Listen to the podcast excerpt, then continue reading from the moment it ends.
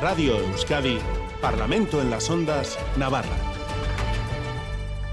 Egunon, buenos días. Seguimos aquí en Crónica de Euskadi fin de semana, pero en este caso ya, en este espacio que ya saben, hacemos desde y para Navarra y hoy nos toca hacer un último análisis sobre la política foral, ya que ante la convocatoria electoral del próximo 28 de mayo el Parlamento se disuelve, el Parlamento de Navarra, y por eso este Parlamento en las Ondas Navarra pues bueno, podríamos decir que de alguna manera también se disuelve y la de hoy será la última tertulia parlamentaria de esta legislatura. Para acompañarnos y poner este broche final a estos cuatro años, esta mañana se han acercado hasta estos estudios de Radio Euskadi en Iruña.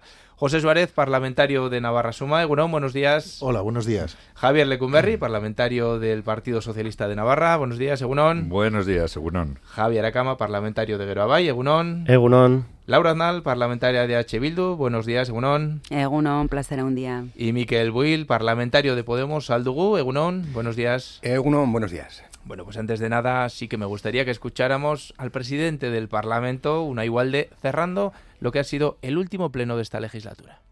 Concluyo el último pleno de la décima legislatura con el capítulo de agradecimientos también desde la Palomera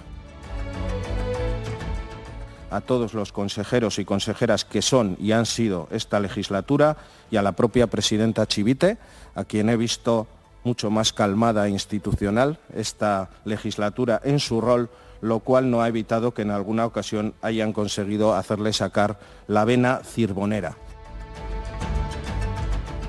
Ha sido una legislatura complicada, intensa, con un gobierno en minoría, con una pandemia de por medio, con una situación social y económica en muchos momentos complicada. O me habéis hecho sentir los 50 parlamentarios y parlamentarias presidente de todos y todas y os lo agradezco. Mención especial a los portavoces de los grupos parlamentarios. Marisa de Simón con su pasión, Miquel Will con su claridad, Bacarcho Ruiz con su vehemencia, Usue Barcos con su brillantez dialéctica, Ramón Alzorriz con ese jabón que le ha hecho tan famoso y por supuesto también Javier Esparza con su látigo opositor. Gracias por vuestros debates. Para mí ha sido un placer compartir esta legislatura con todos vosotros, a los que aspiráis a seguir a partir del 21 de junio, mucha suerte también a los que tomáis otros derroteros amaitu da bilkura eta amaitu da día. Se levanta la sesión. Bueno, pues son las palabras de una igualde desde La Palomera, se llama el sillón de presidente del Parlamento Foral, despedida institucional con agradecimiento a todos, desde los trabajadores del hemiciclo, periodistas y por supuesto a todos ustedes. Ha sido una legislatura especialmente compleja, podríamos decir, por la pandemia, la guerra de Ucrania, o no más que otras. José Suárez, no sé cómo lo ha vivido usted. Eh, pues bueno, yo otras no conozco, la verdad. Esta es mi primera legislatura y sí tengo que decir que, desde luego la pandemia eh, ha condicionado y ha, sido determinante en la evolución de lo que ha sido la legislatura. Ha sido un periodo largo, además, el que ha afectado a la actividad parlamentaria, etcétera, ¿no? Y, lo ha condicionado mucho. Eh, para mí ha sido, la verdad, una experiencia muy bonita. quiero decir que yo venía de la, de la política municipal y sí que es verdad que el ambiente en el Parlamento es eh, más amable y, desde luego más respeto y yo creo que aquí deberíamos trasladar a nuestros partidos y sobre todo a nuestros concejales un poco también ese espíritu. Eh, en, la, en, los, en, las localidades, en muchas localidades, en, el, en la política municipal eh, hay más emotividad, hay a veces eh, las cosas se llevan un poco peor y falta un poco más de perspectiva objetiva en cuanto a lo que es la actividad política y el respeto que nos tenemos que tener. Y sobre todo de que trasladar también una idea al ciudadano no de que, de que no estamos a la gresca y que nos odiamos ni, cosas de esas porque no es la realidad. Entonces yo eh, me gustaría y hago un llamamiento como si he podido aprender algo es eh, trasladar a nuestros concejales, a, nuestra política municipal desde todos los partidos, especialmente en algunas localidades, pero en todas en general, eh, que la política es respeto primero a las personas, independientemente de que las ideologías eh, tengamos muchas diferencias de todo tipo. Eh, pero sobre todo el respeto personal para mí ha sido en el Parlamento algo que, ha brillado y que, y que yo creo que es un valor que debemos preservar y trasladar a, los ayuntamientos. Javier Lecumberri. Bueno, pues eh, em, sin que sirva de precedente voy a suscribir todas las palabras que ha hecho ahora mismo el señor Suárez, porque eh, bromas aparte me parece muy correctas y, además las comparto al 100% en, en lo que significa de respeto, de buen trabajo en mi caso personal también, que vengo del mundo industrial, del mundo sindical, pues también reconozco que eh, la, amabilidad con la que se tratan muchos temas, el respeto entre nosotros, eh, yo también creo que es cierto que cuanto más cerca estás de los problemas, y en este caso quiero decir eh, la vida municipal, la vida sindical en las empresas, en las fábricas, pues eh, quizás hay más crispación, es cierto, ¿no? Eh, y, eso tiene sus ventajas y sus desventajas, ¿no? Yo creo que en este caso tiene más ventajas, ¿no? Porque el poder hacer las cosas con un poco más de respeto, un poquito más de amabilidad, un poco más constructivas, ¿no? Yo creo que es bueno también, ¿no? y sirve para los ciudadanos. Es una pena que al final las noticias como casi todos entendemos, suelen ser las broncas, las diferencias, las crispaciones, cuando luego eh, la mayor parte del tiempo, incluso en las discrepancias, pues el trato es educado y respetuoso y sobre todo constructivo, ¿no? Que es lo importante, ¿no? Bueno, ha sido una experiencia estupenda. En mi caso, si así lo quieren los ciudadanos, yo voy a seguir otros cuatro años más y la verdad que pues es un honor y un orgullo como Navarro y, el poder estar ahí representando. Javier Acama. Lo recojo desde aquí, desde donde lo ha dejado Javier Lecumberri. Para mí es, un orgullo haber estado estos cuatro años eh, en ámbitos de representación de las antiguas Cortes de Navarra, eh, con intención también de seguir. Mm, pronto haremos pública la lista y desde luego espero, espero seguir haciéndolo.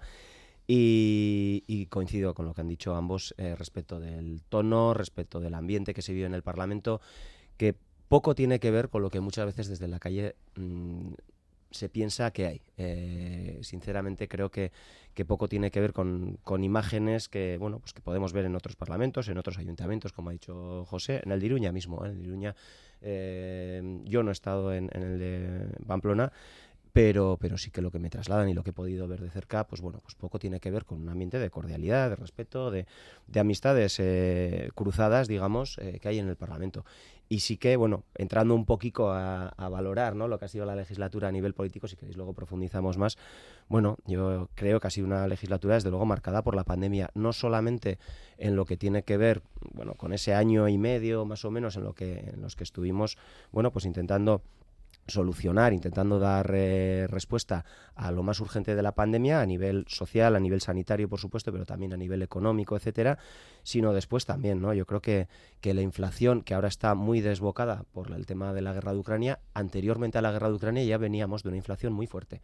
¿eh? que en otoño de, de, 2021 teníamos unas tasas de inflación altísimas que se agravaron con, con, con la invasión eh, por parte de Rusia de Ucrania. Pero, pero bueno, ¿consecuencia de qué? Bueno, pues de que durante año y pico, año y medio habían estado todo parado, de repente se reactiva todo, hay una petición tremenda de bienes, de materias primas, etcétera, etcétera, y no se daba abasto, ¿no? Y a partir de ahí, bueno, pues han venido muchos de los problemas que, que tenemos, ¿no? Conflictividad social en las empresas, etcétera, etcétera, ¿no?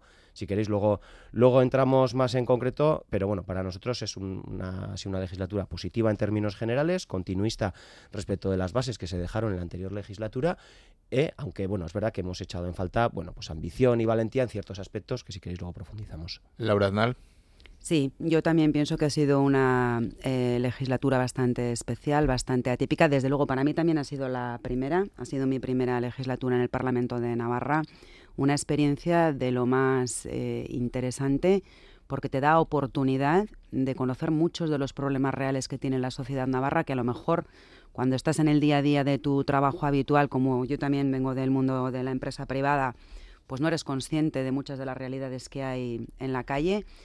La cordialidad en las relaciones ha sido la tónica habitual, pero bueno, también vamos a decir que ha habido determinados discursos por determinados portavoces, en este caso de Navarra Suma, que han estado muy lejos a veces de ser respetuosos Sí que es verdad que la tónica general no ha sido esa y sí que es verdad que es la cordialidad en el trato, que es como tiene que ser, porque es que el respeto tiene que ser la base fundamental de cualquier tipo de relación en cualquier tipo de ámbito.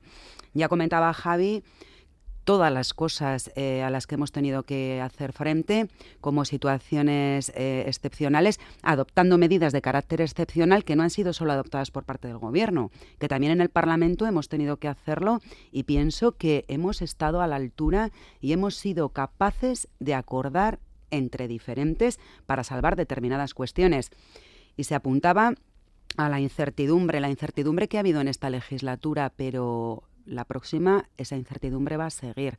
Tenemos cuestiones como los tipos de interés, qué va a ocurrir con ellos, eh, el precio, el incremento de los precios, la inflación.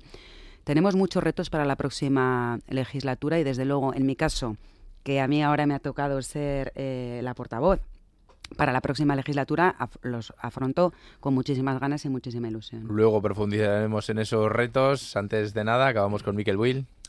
Bueno, pues mira, eh, yo sí que puedo, comparar la legislatura anterior con esta y con lo que ha supuesto la pandemia. Y más allá de la catástrofe humana, eh, sanitaria y económica que hemos tenido, pues eh, en esta legislatura se han conseguido cosas, se ha conseguido aprovechar como oportunidad la crisis para muchas cuestiones. y, quiero destacar cosas que eran imposibles en la pasada legislatura y cómo se han acelerado cuestiones como la transición energética, el refuerzo de los sistemas públicos, eh, en el ámbito de la digitalización también se ha corrido, en el ámbito de ingresos mínimos también se ha corrido.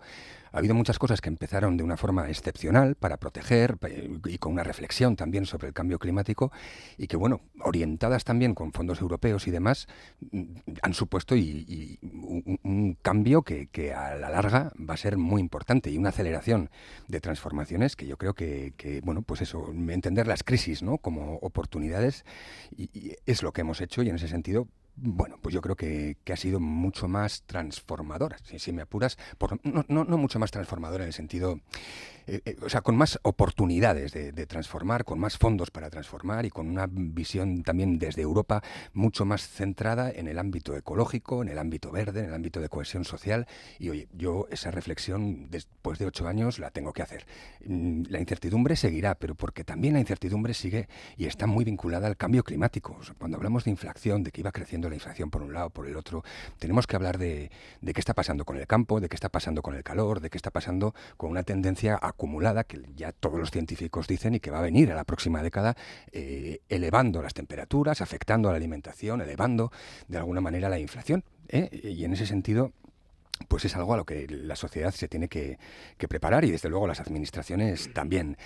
Se ha hablado aquí de lo bien que nos llevamos los parlamentarios y las parlamentarias. Bueno, yo creo que como nos toca de alguna manera ser adversarios dialécticos, eh, respetamos mucho al, que escuchamos y, escuchamos a muchas opiniones y también nos sentimos respetados en ese intercambio dialéctico que va, como decía el portavoz del, Partido Socialista, un poco más por las nubes que la política local, ¿no? En el sentido de principio valores, etcétera, y de alguna manera siempre se encuentran puntos de, coincidencia. Y por terminar, yo en la política lo que tengo claro es que a mí nunca me ha preocupado mucho el adversario, lo que preocupa y duele más es siempre el enemigo interno, ¿no? Y de eso eh, yo tuve que, sufrirlo la pasada legislatura y desde luego en esta legislatura estoy convencido y lo he visto sufrir a mis compañeros de otros partidos. ¿eh? De, otros, sin concretar. sin concretar, no voy a concretar porque estamos en la última legislatura y no quiero hacer sangre, pero lo del enemigo interno dentro de las organizaciones, ¿eh? ¿Cómo duele? Duele. Bueno, se despedía, escuchábamos al presidente del Parlamento, pero no era el único. Y termino dándoles las gracias a todas las personas que han hecho, que hacemos posible que este Parlamento cumpla con su función cada día. Y saben lo que tengo que decirles, que les vaya bonito así, no más. Gracias. Os agradecer el, trabajo que han realizado con respecto también a, mí y a nuestro grupo parlamentario a lo largo de estos años, el respeto eh, que siempre han demostrado por encima de todas las discrepancias, que también las, hemos podido tener. Ha sido un placer compartir con ustedes esta, parte del trabajo de, de portavocía. Bueno, en mi caso no es, no es un adiós, es un adiós a la política activa. No nos importaría en el seno de Gueroabay que fuera un hasta luego en, otras responsabilidades en la próxima legislatura, pero en cualquier caso eh, un verdadero placer. Otras como yo, mire, pues cruzaremos el paseo de Sarasate y termino en dirección de la Plaza Consistorial. Les agradezco a todas y a todos la cordialidad. He aprendido mucho con ustedes. Bueno, pues distintos tipos de despedidas, entre los que lo dejan. Miquel Will también le oía dar las gracias eh, el jueves en el Pleno, en el que, bueno, hubo buen rollo generalizado, podríamos decir. Así es, así es. La verdad que no se puede hacer otra cosa que dar las gracias por todo lo que, lo que hemos aprendido, ¿no? Yo tengo que reconocer que, que, si de algo he disfrutado es de, de, escuchar a mis compañeros, a mis compañeras de otras formaciones y, y, el aprender, y el aprender, y el aprender. Me han tocado muchísimas comisiones, creo que he tenido nueve portavocías y y en ese sentido pues ha habido muchas en las que entraba pues prácticamente sin conocer la materia. Me ha tocado estudiar, me ha tocado escuchar y, ser rápido en el posicionamiento. Y en ese sentido, pues aparte de las gracias que se dan siempre, eh, caben los perdones y, como siempre decimos, si alguien se ha sentido ofendido, pues valga esta disculpa. Bueno, valga esta disculpa y ya solo me queda preguntarles, antes de entrar ya em, en otros temas, si hay ganas de campaña electoral, porque claro, una cosa termina porque empieza la otra, José Suárez. Siempre es un momento tenso en los partidos, tenso para los que nos toca estar de una manera o de otra y, genera mucho estrés y mucha tensión y, son difíciles, son muy difíciles. Y cuando la piensas y has pasado alguna ya, pues da un poco de pereza. Pero por otro lado, siempre es ilusionante. unas elecciones siempre es eh, tiene mucha salsa, tiene mucha expectativa, hay mucha incertidumbre, hay mucha eh, bueno curiosidad por saber qué va a pasar, quién va a estar, cómo va a estar, qué va.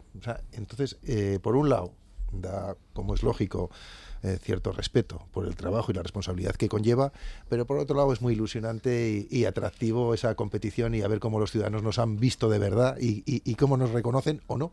¿O no? Javier Lecumberri. Bueno, efectivamente es, es, un momento un poco de pereza porque sabemos que va a ser intenso, que es duro, que también se viven momentos de crispación, ¿no? Porque al final pues estamos todos ahí eh, eh, compitiendo, ¿no? Políticamente, ¿no? Ese tono del jueves en el Parlamento será complicado. Eh, bueno, como, como todas las cosas, pues en cada momento hay que usar el tono adecuado, ¿no? Ni creo yo que haya que confundir y utilizar un tono, digamos, desabrido en una despedida y esto ni lo contrario, ¿no?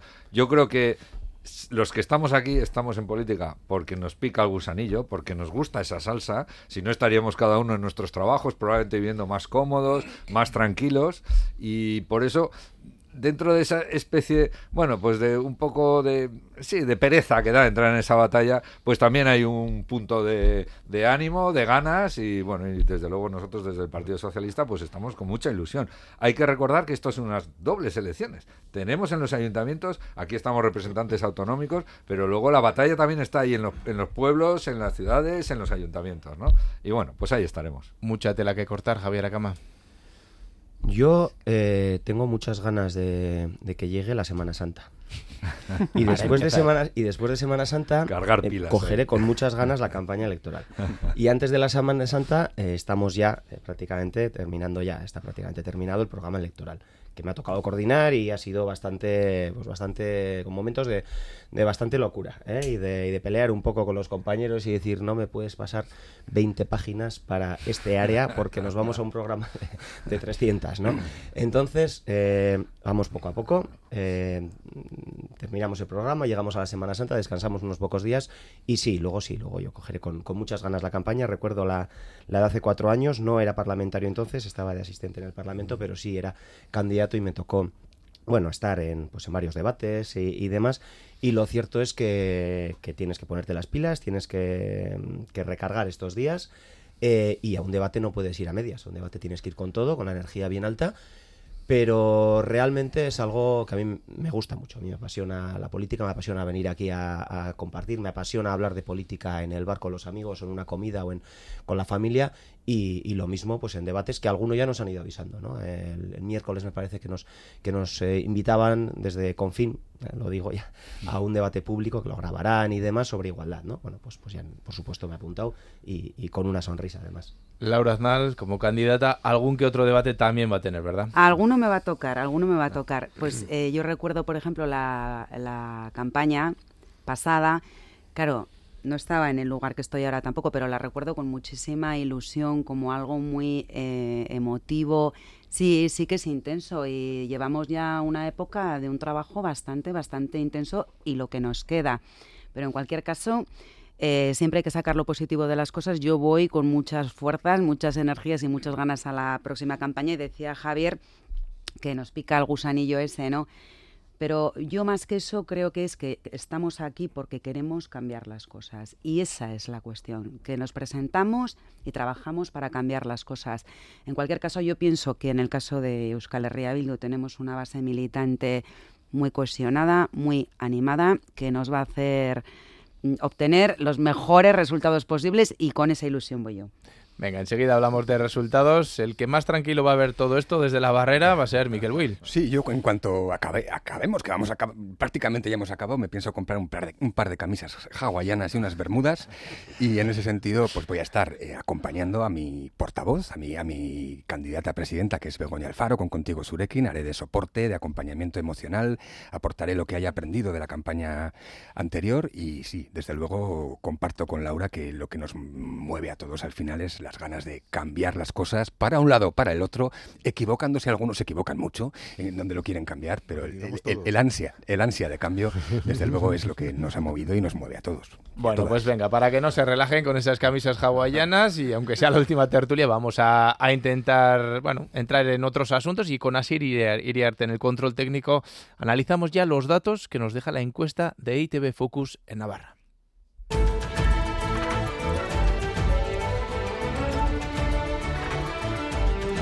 Parlamento en las Ondas Navarra, con Aitor Pérez. Bueno, decíamos que el Parlamento está a punto de disolverse. La presidenta María Chivite firmará el decreto este lunes y, por tanto, con las elecciones en el punto de mira, es tiempo de encuestas. Como saben, esta casa ha publicado la suya esta semana con datos de intención de voto. Por un lado, tenemos los datos de lo relativo al Parlamento Foral que nos resume nuestro compañero Imanol Manterola. Sí, la cuestión en Navarra es que hablaremos de cambios en el reparto de escaños, pero los bloques, tal como actualmente los vemos, no varían en su peso. UPN se perfila como fuerza más votada, con los peores resultados de su historia. 12 escaños nunca antes habían bajado de 13. Muy de cerca, el PSN, en segunda posición, se mantendría con 11 o perdería uno. Tercera fuerza, Gero Abay, repetiría con 9 o 1 menos. EH Bildu, pasando de 7 a 8.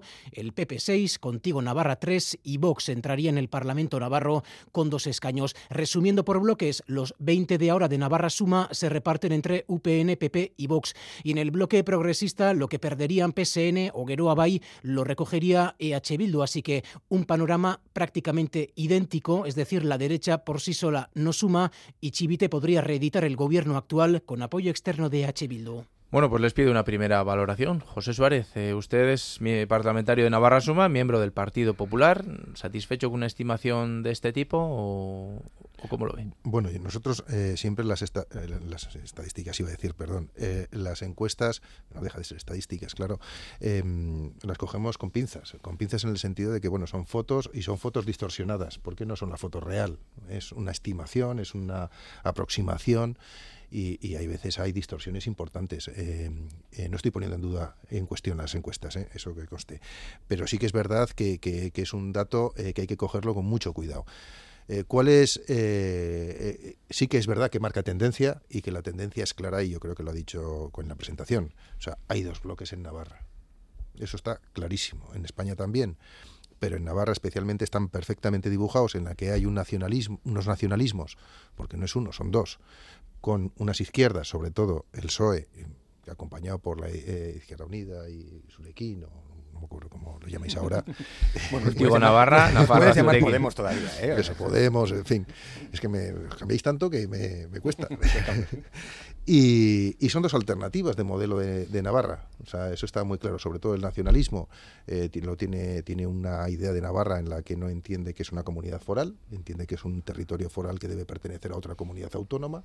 Ese es el principio básico, que yo creo que, es claro con el que nosotros estamos absolutamente en desacuerdo porque defendemos una comunidad foral, comunidad autónoma, propia y, que tenga un trato con España como lo tiene, eh, perfectamente integrada y con una relación a través de nuestro régimen foral y de nuestra Constitución. Y, y, ahí está el PSOE que está negociando y acordando con los nacionalismos y que, y que es algo que, también está siendo cada vez más condicionado por estos nacionalismos. Lo dijo, eh, voy a recordar las últimas palabras o la última intervención del portavoz de EH Bildu y lo dijo muy claro. Eh, la próxima legislatura no venimos a, espigar, venimos a cosechar. Y yo creo que ese mensaje se lo dijo muy claro. A segar. A segar. Cosechar y segar es parecido. era cuando no había cosechadoras era segar. Ah, Ahora es cosechar.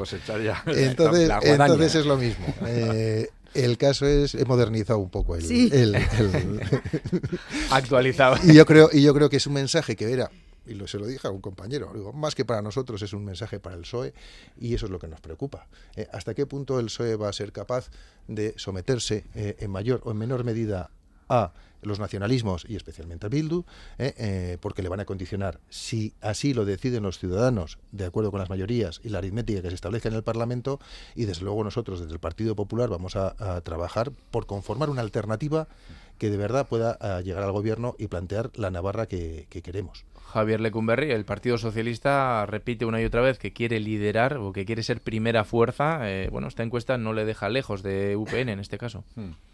Bueno, estamos en un panorama que en cuanto a los bloques, por lo que marca esta encuesta y otras similares que se han visto, no cambia especialmente. Yo, sin embargo, discrepo de lo que ha planteado el señor Suárez eh, en esa visión de Navarra eh, tan eh, reducida ¿no? a bloques. ¿no? Aquí hay un bloque nacionalista y un bloque no nacionalista. Navarra yo creo que es una tierra bastante más compleja, ¿no? donde además se cruzan varias variables. ¿no?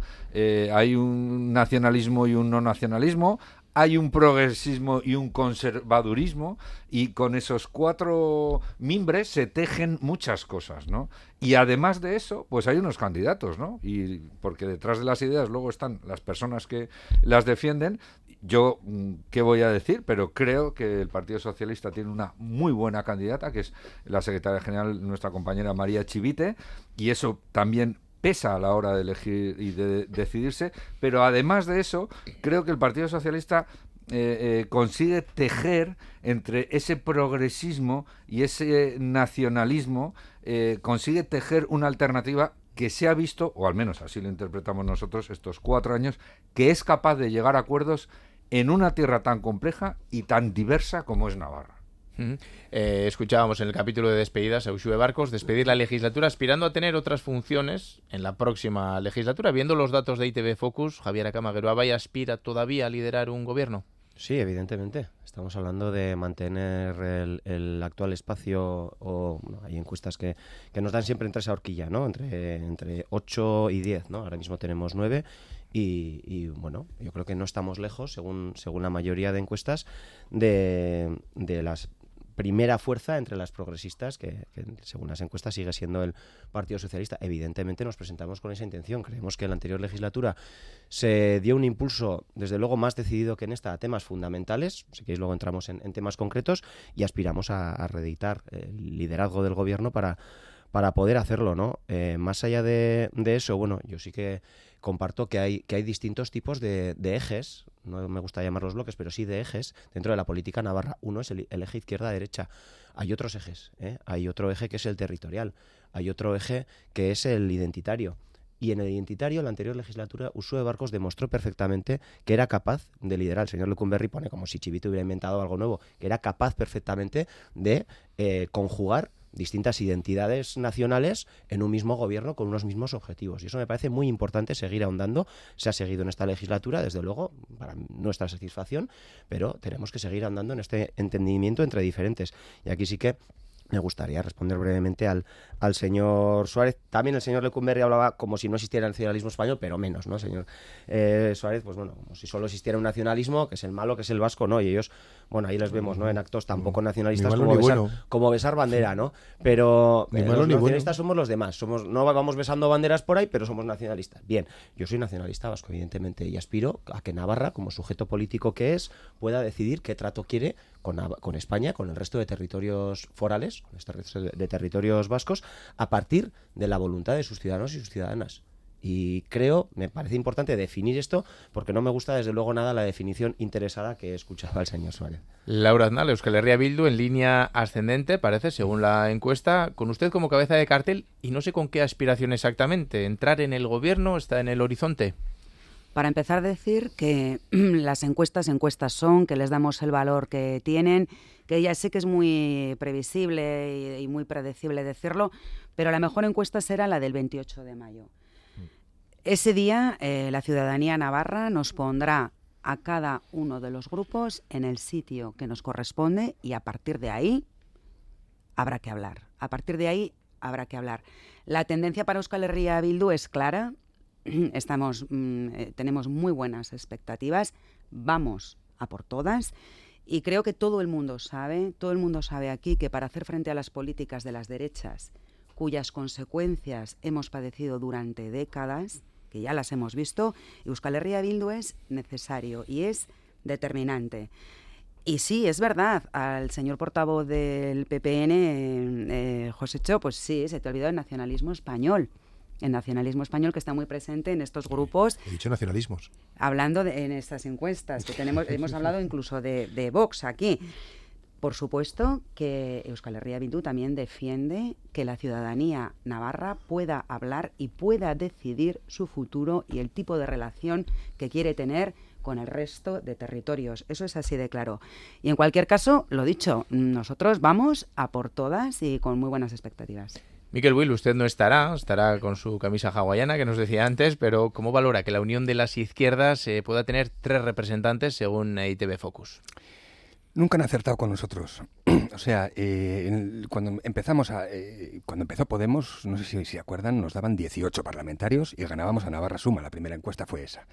En las anteriores nos daban seis parlamentarios y sacamos dos. Por lo tanto, pues qué quiere que le diga de las encuestas que vamos a ir recibiendo de diferentes periódicos, de diferentes eh, empresas o de diferentes partidos, pues que no, no nos las acabamos de creer. Voy a hacer un análisis de, la encuesta porque me parece que bueno tiene su, su, interés dentro de este contexto que te tengo que decir. Y lo primero que veo es que eh, las derechas eh, habrían fracasado en su estrategia de desgaste porque después de una pandemia, después de la crisis de Ucrania, se siguen manteniendo en su 33%. Un, 30, un 33% de la población es de, derecha o, se siente cercano a la derecha y a la extrema derecha. eso, eso, permanece en, nuestra sociedad, pero la estrategia de desgaste no habría funcionado. ¿no? Y por otro lado, se hablaba aquí de los ejes, ¿no? pero no se ha hablado en realidad del eje izquierda-derecha, que es el que desde luego a nosotros nos, más nos, nos interesa, ¿no? el hecho de que, de que, bueno, que la inclusión eh, la inclusión de muchísimas personas depende de las políticas que consigas forzar de alguna manera con la élite. Y ese, esa lucha en Navarra también está presente y, es dura, es dura eh, cuando pretendes, eh, bueno, pues de alguna manera seguir incluyendo a través de diferentes políticas de, de redistribución y también poniendo condiciones a las élites de alguna manera de forma valiente para generar un equilibrio inclusivo lo que nos trae la derecha siempre es lo mismo, ¿no? Son políticas de exclusión. Tenemos la suerte en Navarra de tener una gran diversidad política y eso hace que Navarra avance mucho, pero hay una serie de exclusiones y en este caso se excluye de la gobernabilidad a EH Bildu y eso da una configuración un poco más débil desde mi punto de vista a un gobierno que siempre se tendrá que presentar en minoría y eso no es bueno del todo y, de alguna manera no cierra un buen bloque progresista, porque lo cierto es que de derechas en Navarra tenemos al 33%, de derechas y de extrema derecha. Antes de, antes de hablar de lo que pueden dar de sí las elecciones y de posibles pactos, vamos a meter otro ingrediente, diría que quizá puede ser uno de los más picantes que nos van a deparar las siguientes elecciones por la importancia que se le está dando al, Ayuntamiento de Pamplona, son los datos de ITV Focus, precisamente eh, dirigidos a ese Ayuntamiento de Pamplona. En el Ayuntamiento de Pamplona se ve claro, a UPN y APP ir por separado les perjudica porque en la suma sacarían uno menos de lo que tiene ahora Navarra Suma. UPN sería el partido más votado en Iruña con 10 concejales. Como segunda fuerza, EH Bildu Joseba Sirón repetiría resultado con 7. El PSN a la baja perdería un edil, quedándose con 4 y 2 se llevarían Geruabay, Contigo Navarra y Partido Popular. En esta ensalada de partidos, la conclusión es que el PSN tendrá la llave para dejar que gobierne UPN o darle la mayoría a Sirón. Bueno, pues las encuestas, no solo esta, parecen dejar claro que los dos candidatos con más opciones son Cristina Ibarrola, candidata de UPN, y Joseba Sirón, de H. Bildu. Eh, el PP, eh, al menos eh, Carlos García Danero, lo dejó claro aquí en Radio Euskadi, que sus votos irán para Cristina Ibarrola, si es que es la más votada. Hombre, si, si depende del Partido Popular o, de los representantes que pudiera tener el Partido Popular que Cristina Ibarrola fuese o no alcaldesa, está claro que el Partido Popular apoyaría a, UPN a Cristina Ibarrola. ¿Cómo no lo vamos a hacer si hemos estado eh, gobernando, o sea, hemos gobernado, yo he gobernado con UPN en Tudela. Como Partido Popular, UPN, en esta legislatura, no en la anterior, eh, eh, nos presentamos a las elecciones por separados y gobernamos juntos. Tenemos mucha sintonía. Hemos estado en una coalición juntos. Hemos estado, el Partido Popular, renunciando a nuestra presencia como partido en Navarra en favor de UPN e integrados miembros del Partido Popular en UPN. Por supuesto que vamos a apoyar a UPN eh, en ese aspecto en, Pamplona y en cualquier sitio que, que sea. Eso no quiere decir que también nuestra impronta, nuestra, nuestros matices los incorporemos a, esa gestión de gobierno. Eso, eso es lo que hemos hecho y lo que hemos hecho con Navarra Suma y lo que hemos estado haciendo desde, siempre en Navarra. Euskal Herria Bildu eh, pretende trasladar esa mayoría progresista del Parlamento al Ayuntamiento, pero liderando el gobierno. Joseba Sirón decía en estos micrófonos que la ciudadanía no entendería que no hubiera un gobierno progresista. Yo creo que la ciudadanía en general y, los votantes, incluso del PCN, no entenderían que después de una legislatura que ha sido de entendimiento hasta hoy mismo, que ahora dejáramos caer otra vez el gobierno en manos de la derecha. Laura Aznal, eh, ¿tiene que trasladarse esa mayoría progresista también al ayuntamiento? Es indiscutible que la mejor garantía, la mejor o la única garantía de hacer frente a las políticas de la derecha en el ayuntamiento de Iruña es que Joseba Asirón sea alcalde. comentábamos que el PSN tendría la llave de la gobernabilidad en el Ayuntamiento de Iruña, pero si el PSN hace lo que dice que va a hacer, es decir, marcarse otra vez un sporring, regalarle el gobierno del Ayuntamiento de Pamplona a la derecha, sería responsabilidad del PSN el dar explicaciones a las y los votantes de izquierdas de Pamplona. Euskal Herria Bildu siempre que ha sido determinante, siempre ha facilitado gobiernos alternativos a la derecha, gobiernos progresistas en todos los ayuntamientos donde ha sido la llave lo hemos visto también en el propio gobierno de Navarra, pero es que no son palabras, son hechos. Nosotros siempre lo hemos hecho y otros, desde luego, no pueden decir lo mismo. Desde el Partido Socialista, la candidata del Masáez también pasaba por estos micrófonos de, Radio Euskadi, por el programa Boulevard, eh, aseguraba que no se plantea otro escenario que no sea liderar Pamplona tras las elecciones y apuesta por replicar también el gobierno de Chivite. Creo que la presidenta Chivite, el escenario que se gestó en 2019, el que ha llevado a que lidere el gobierno de Navarra, puede ser perfectamente replicado en el Ayuntamiento de Pamplona. Javier Legumberri, la pregunta es, ¿apoyarían un gobierno progresista en el que la fuerza más votada no fuera el PSN?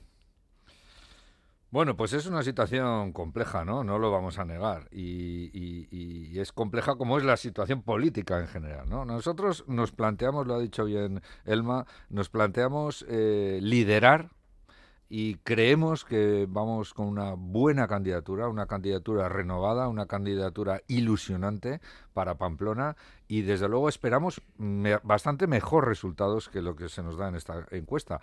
Y a partir de ahí el día de después, pues habrá que hablar de la política de acuerdos como hubo que hablar de la política de acuerdos en las anteriores elecciones y eso significó que algunas veces nos tachaban de que apoyábamos a la derecha de Navarra Suma, otras veces éramos unos eh, vendidos a Bildu y eh, entraban dentro de los acuerdos de gobierno y no sé qué, y siempre se planteaban estas eh, cuestiones oscuras ¿no? detrás de los acuerdos. ¿no? Yo creo que las cosas son más sencillas, vamos a esperar a ver los resultados, creemos que tenemos una buena candidata y una muy buena candidatura para Pamplona que va a ilusionar a la gente y cuando tendremos, tengamos los resultados aquí y en otros sitios, pues habrá que pensar de qué manera los ciudadanos pueden seguir teniendo alguien, unos gobiernos municipales y autonómicos que les gestionen sus problemas. Pide la palabra José Suárez. Yo, claro, o sea, quiero decir, los ciudadanos tienen derecho a saber qué va a hacer el Partido Socialista con los votos que recibe.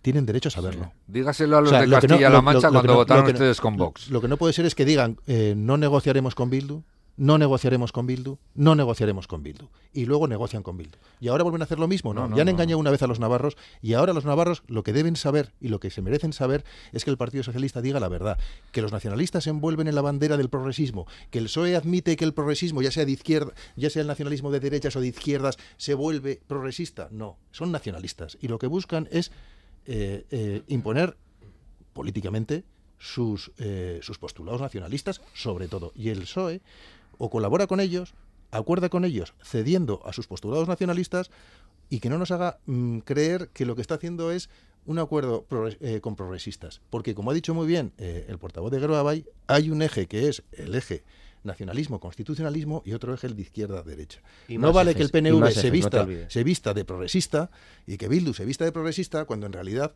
su prioridad, su prioridad absoluta, por encima de cualquier otra cosa, como han demostrado en reiteradas ocasiones, es el nacionalismo. Y, y el PSOE lo que tiene que hacer es decir a los ciudadanos qué va a hacer con sus votos. Por alusiones brevemente. Sí, brevemente. Bueno, eh, esta es la cantinela que llevamos aguantando toda la Mm. legislatura. El que Partido. Socialista eh, lo dijo desde el primer momento claramente. eh, no vamos a gobernar con Bildu, pero desde luego, si queremos gobernar esta tierra y queremos reso- seguir resolviendo los problemas de la gente, hay que llegar a acuerdos. Y unas veces hemos llegado a acuerdos con Navarra Suma y otras veces hemos llegado a acuerdos con Bildu, aunque hay que decirlo claramente, con Bildu desde opciones y con cuestiones sociales y progresistas hemos tenido una interlocución prioritaria. ¿A quién votará Javi- para alcalde? Javi En- Aracama. En, en- en Pamplona, Bien, el Partido eh, Socialista. yo desde luego tengo una visión de los ejes que mencionaba antes mucho más amplia que la que está demostrando el señor Suárez. Es decir, no es excluyente. Evidentemente hay muchos ejes. Ahí está el eje de la ruralidad o, no- urbanidad, son- son está el eje de la, de la edad, está el eje de la izquierda-derecha, está el eje identitario y yo evidentemente, y la agrupación a la que pertenezco, nos encontramos en el eje nacionalista vasco y en el eje de izquierdas y en el eje nacionalista navarro, evidentemente. Y a usted si le da navarro. mucha si le da mucha rabia, lo siento. Lo que no, No voy a permitir rabia, es que usted desde fuera me defina a mí. Dónde no estoy. defiendo a usted. Sí, me está definiendo dónde De acuerdo estoy. con sus palabras. Y está, está excluyendo, está excluyendo la posibilidad de que personas como yo y a las que represento, por el hecho de ser nacionalistas vascos, nos situemos en el eje de izquierdas o progresista. No, y he eso dicho lo la no prioridad. Y he dicho la continuar. prioridad, ¿no? Si y déjeme lo que he dicho es continuar. cuál es la prioridad Y déjeme suya, continuar. Yo a usted no le voy a definir en qué eje está, pero no Su lo haga, prioridad. pero no lo haga No, respeto lo su- Y, y usted no diga qué, qué prioridad es la mía, porque llevamos ocho años para su llevamos ocho años para su pesar haciendo políticas las más progresistas y las más de izquierdas del Estado, en ámbitos como la renta garantizada, en ámbitos como la ley de vivienda, en ámbitos como la ley foral y de cambio climático y de transición energética, en ámbitos como la economía circular, etcétera, etcétera. Sí, Llevamos sí. haciendo progr- eh, opciones progresistas y apuestas seguro. progresistas ocho años. Dígame usted en qué no. En cualquier caso. Las encuestas. A mí me gusta mirar las encuestas eh, con calma, me gusta mucho eh, leer las encuestas. Esta encuesta se hizo pocos días después de que, de que se anunciara la presentación de Coldo Martínez como candidato y, y ya nos muestra una, una- un ascenso de casi un punto. ¿no? Yo creo que, vamos a seguir en esa tendencia ascendente. Creo que nuestro candidato tiene un muy alto nivel de cono- conocimiento, un muy alto nivel de valoración es creo el único que ha dicho que va a estar ahí los cuatro años. Yo creo que, bueno, vamos a ir eh, consolidando, ¿no? Y creo que, que parte de- del mensaje que va a quedar claro es que, bueno, es cierto, lo han demostrado, lo demostraron en 2019 y no me gustaría que lo volvieran a demostrar en 2023. Eh, EH Bildu y PSN, PH, PSN y EH Bildu, si no está una ahí fuerte para mediar, son incompatibles entre sí. Y yo, más allá de asignaciones de responsabilidades, yo creo que ha quedado claro, no solamente el Ayuntamiento de Pamplona, podemos ir a Barañain, a a Burrada, a un montón de sitios, y creo que necesitamos pues, que Geroabay sea fuerte en Iruña y en el resto de ayuntamientos, igual que en el Parlamento, como factor clave que entendemos para esa conexión, esa unión entre diferentes. Miquel Will, la unión de las izquierdas les haría volver al ayuntamiento, en este caso, según la encuesta. Sí, y desde luego nosotros, como te decía antes, no jugamos con exclusiones. Eh, Hablamos de programa, ¿eh? y en ese sentido, cuando hablamos de programa, nos encontramos eh, pues con, con con la mayoría progresista y, lo que se hace extraño es que vivamos todavía sobre esa, ese, ese, precepto que ha planteado el, portavoz del Partido Popular, ¿no? que le exige que, cierre filas al Partido Socialista y que separa eh, nacionalismo de progresismo. Mire, eh, eh, es que se ha dicho aquí, nacionalismos hay muchos, nacionalismo español, nacionalismo vasco, nacionalismo gitano, hay un montón de nacionalismos, pero aparte está, aparte está la concepción que tienes de la política económica, de la política fiscal, y eso, ahí es donde hay que negociar. Por lo tanto, nosotros desde luego no tenemos dudas. Si tenemos que apostar, y, y, y, apostaremos, lo haremos siempre para un gobierno progresista y cuanto más fuerte, mejor, independientemente de que en él se integren nacionalismos españoles, nacionalismos vascos o nacionalismos árabes. Nos da lo mismo, porque lo que queremos es que esta sociedad avance, y no voy a decir lo del PSOE sin dejar a nadie atrás, Dios mío, no, eh, que esta sociedad avance, no quiero, no quiero, pero que esta sociedad avance cohesionada y desde luego de, desde, de, sin dejarse a las personas más vulnerables por el camino. Ese es el trabajo que tenemos que hacer, yo creo, como representantes públicos. Y otro, muy importante, afrontar el cambio climático también en Pamplona, porque desde luego tenemos que empezar a mitigar los efectos del calor. Laura Aznal pedía la palabra. Sí, dos opciones para el Ayuntamiento de Pamplona, para el Ayuntamiento de Iruña, o es alcalde Joseba Sirón, o tenemos un gobierno en el Ayuntamiento de Iruña de las derechas más rancias. Vamos a hacer todo lo que esté en nuestra mano. claro. Vamos a hacer todo lo que esté en nuestra mano porque Euskal Herria Bildu sea en Iruña la primera fuerza política que es lo que nos va a dar la garantía. Las prioridades que tenemos en Euskal Herria Bildu pienso que son ampliamente compartidas por la mayoría social de Pamplona y desde luego Joseba Sirón ha demostrado que siempre ha trabajado por y para Pamplona. Y Coldo no es eh, el único candidato que ha dicho que va a estar allí cuatro años, porque ya dijo Joseba Sirón también que en estas elecciones hay mucho paracaidista como candidatos en el Ayuntamiento de Pamplona.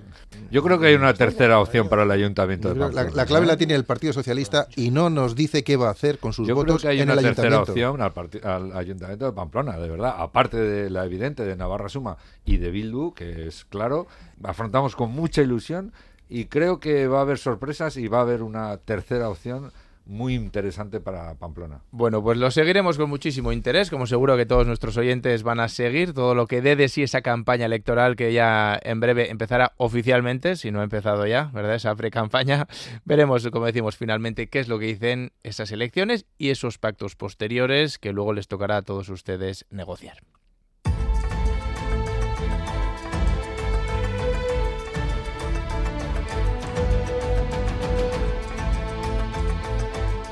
Estamos diciendo que esta décima legislatura toca ya su fin con un balance de 131 leyes aprobadas, pero como siempre pues no se ha podido hacer todo lo que los partidos querían, siempre quedan cosas pendientes y ahora vamos a hablar un poquito de eso, aunque sea brevemente, no nos queda mucho tiempo, pero sí que me gustaría que, que habláramos de esos retos que nos quedan pendientes. ¿Qué es lo que se les ha quedado en el tintero? Eh, temas como la electrificación de Volkswagen eh, están allí en ese futuro eh, cercano, la ley foral de salud, hemos oído hablar del tren de alta velocidad.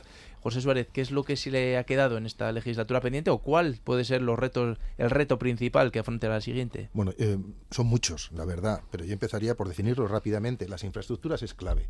Ya no, ya no solamente es el, tren de alta velocidad y el canal de Navarra, sino las implicaciones que eso tiene para el desarrollo de otros sectores, o el sector agroalimentario, por ejemplo, que tan importante es y cada vez va a ser más eh, para Navarra.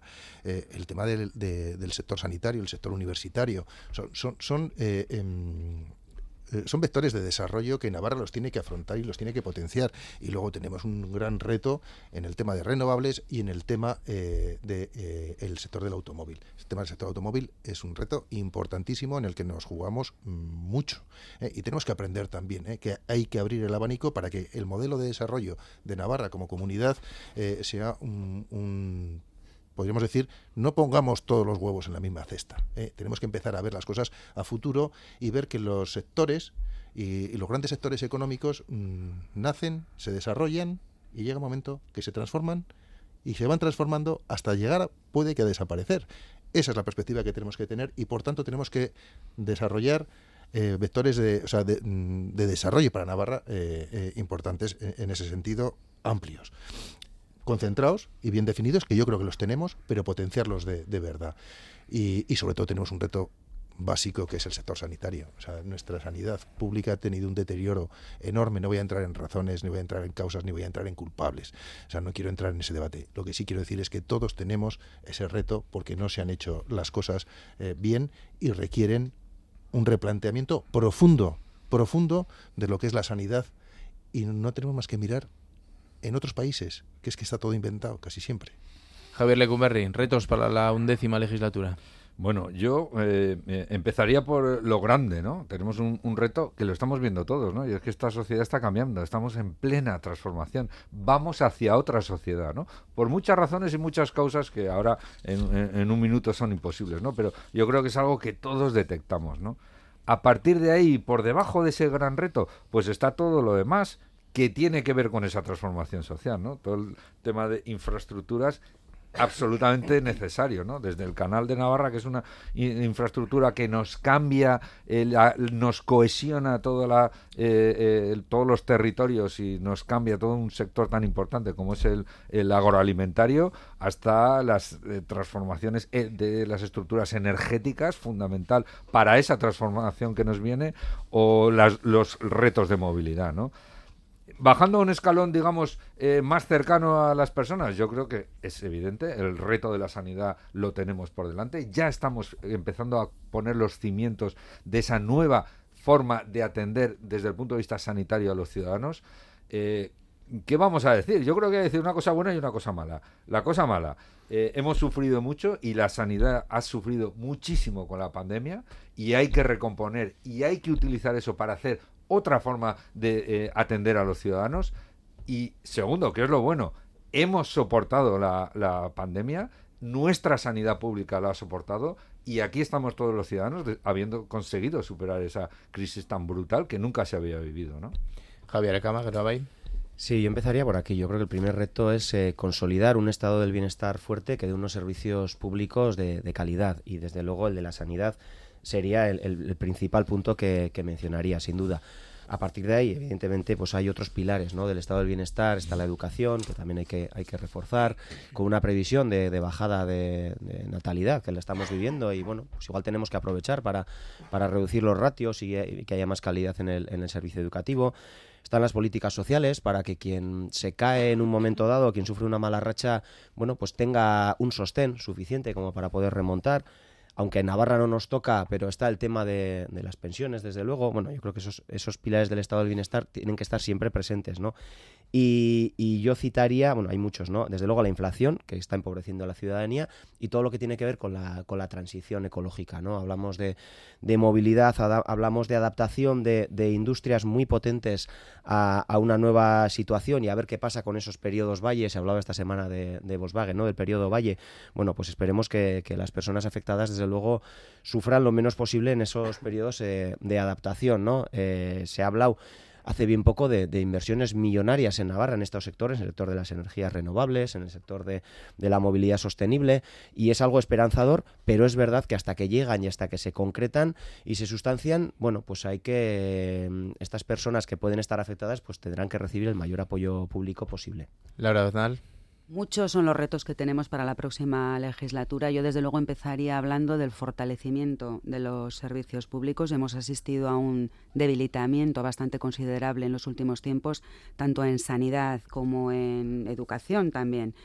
Hablar también de garantizar todos los derechos a todas las personas de Navarra, independientemente donde vivan, todos los derechos, incluidos los lingüísticos, acabar con la zonificación del euskara, trabajar por una verdadera cohesión social y territorial, avanzar en materia de autogobierno, que nos hemos quedado bastante cortos en los últimos, en los últimos años, y luego hacer frente a ese empobrecimiento y a esa creciente desigualdad social que hay entre todas y todos los navarros debido tanto a la inflación que no para, no se contiene, como a la, subida de tipos de interés. Vamos a asistir a un escenario donde las desigualdades sociales van a ser eh, más grandes. Y bueno, por concluir, porque tampoco tenemos mucho tiempo, efectivamente hacer frente a una transición ecológica y energética justa, democrática y que genere riqueza en el territorio.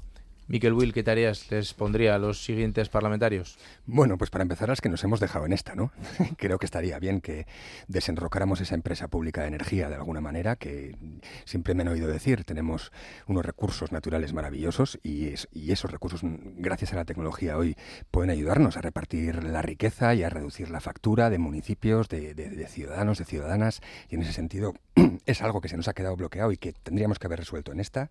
No hemos contenido los precios del alquiler, eh, bueno, dicen que, bueno, dicen, bueno, se ha llegado, no sé, dicen nuestros socios al final que, no tenemos la competencia a pesar de que tenemos Hacienda y Vivienda y, y, de alguna manera lo que hemos hecho es desarrollar un acuerdo para que si se desenroca en el Estado lo podamos hacer nosotros, ¿no?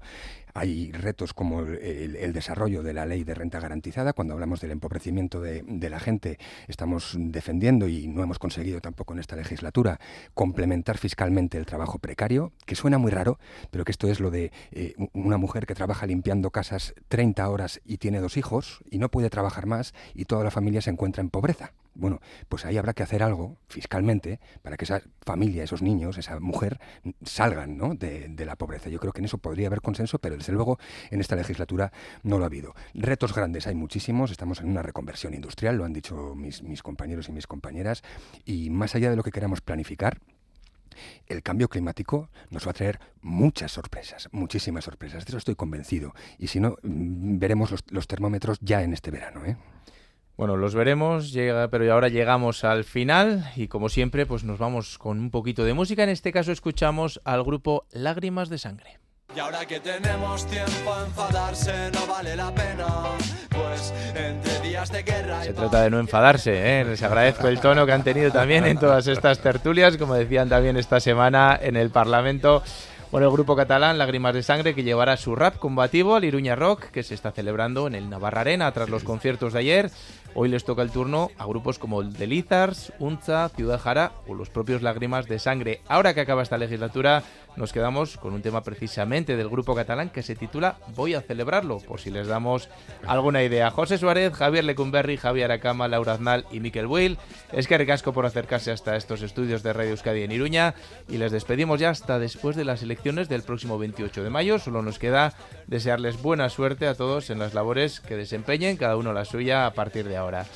Nosotros nos vamos, recuerden que este Parlamento en las Ondas ya no volverá hasta que se constituya el nuevo Parlamento Foral. Y no se olviden de que pueden escuchar la tertulia íntegra en EITV Nayeran, clicando el Parlamento en las Ondas Navarra y en eitv.eus en la página del Parlamento en las Ondas. Llegan ya las noticias de las 10 y seguido más que palabras en la sintonía de Radio Euskadi. Disfruten del fin de semana. Asteburu Ederrapasa. Voy a la luz y da visto la lluvia mainada. Dijo que era fácil, ni tampoco barato. La vida es un regalo, pero es solo para un rato. Pues igual que estoy aquí, tal vez no estoy mañana. Celebremos la energía que nuestra amalgama emana, porque me alegro de verte y sé que tú de verme. Ambos nos miramos, celebramos el presente con abrazos, mirando el Tibidabo a contraluz y desde lejos. Momentos a rememorar de viejos, momentos que recuerdas en los días de bajón, que son auténtico jarabe para la cara B del alma. Sé reconocerlos en tu cara y en cualquiera de esos besos que cesan el retroceso de la calma. Verdadera terapia, eternas sobremesas aromáticas con la mitad de plata y nada que envidiar al ocio que fabrica la alienante discoteca. Disfruto mi conciencia y adoro quedarme en papia, callar o darle a la labia. Quizá la opción más sabia es bailar en la tarima, según vaya la vaina. No hay nada más bonito para el ánima que brillar en las pupilas cuando la fatiga maina. Vuélveme a contar aquella historia, van 80 veces, pero vértela narrar es pura gloria. Dichosos los momentos donde las almas claman, abajo los lamentos, arriba los que aman. Me quedo la risa, me sobra la prisa, me he vuelto a manchar la camisa y voy a celebrarlo. La vida puesta alta, la música y hemos venido a bailar. Me quedo un ratito a mirar tus ojitos que huelen como a primavera y voy a celebrarlo. La luz de tu mirada lúcida, ha visto la lluvia mainar. Estaba lloviendo en mi negro corazón, entró tu luz, la nube escampó, estaba viviendo en un negro nubarrón, llegaste tú y salió el sol. Me han tratado con una gratitud que no merezco.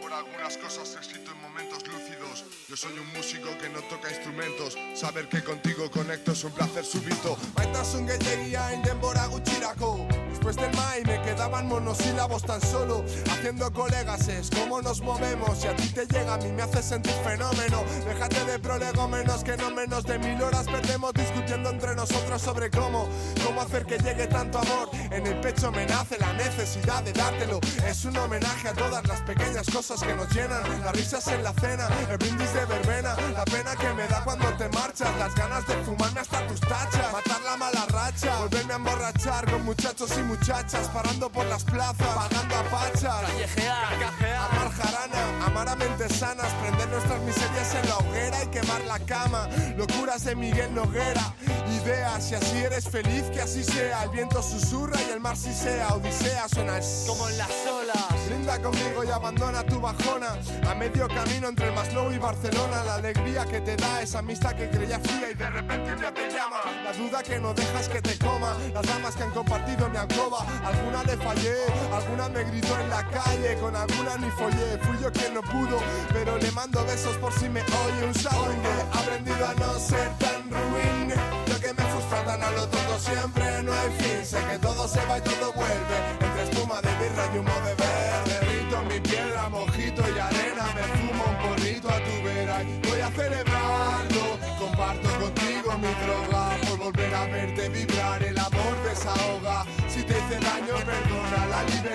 Nos enamora Y algunos se ha echado a volar Oye que aquí hemos venido a bailar y yo voy a celebrar. Esto me levanta cada mañana.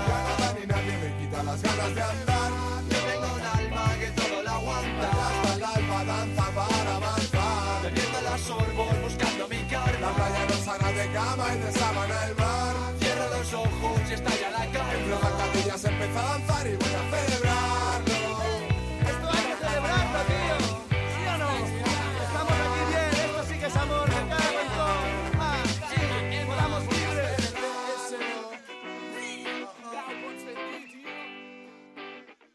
La pena que me da cuando me marcho, las ganas de volver a veros y que el Pablo Arande, Joaquín Juancho, Julen y John Altuna y gritar.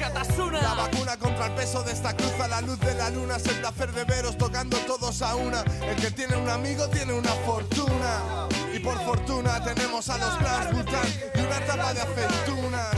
Y un cóctel con sombrillas. La vida es una maravilla y te invita a soñar. Familia.